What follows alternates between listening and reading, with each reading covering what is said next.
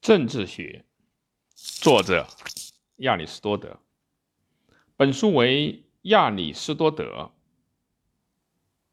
生于公元前三八四年，卒于公元前三二二年。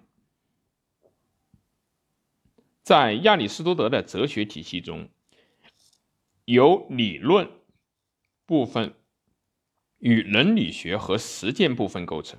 按他的说法。伦理中的善德就是幸福，但它不是满足于个人主观上的快乐，而必须是一种具有客观的性格之物，只能够通过最后的理念生活得到实现。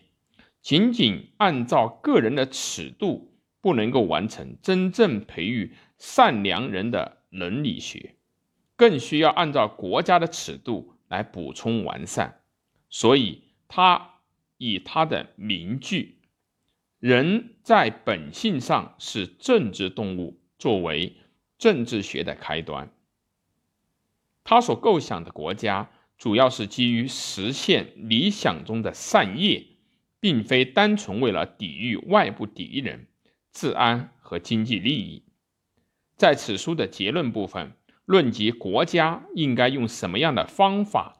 培育至善国民的问题，根据他的见解，表现最善的政治是具有观察所能周边的国土和彼此了解的一定数量的人口，小规模的由中产市民执政的贵族制政治。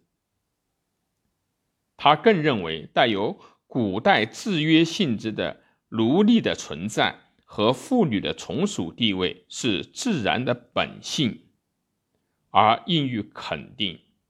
但是他在另一方面又批判了柏拉图的国家篇的神秘性，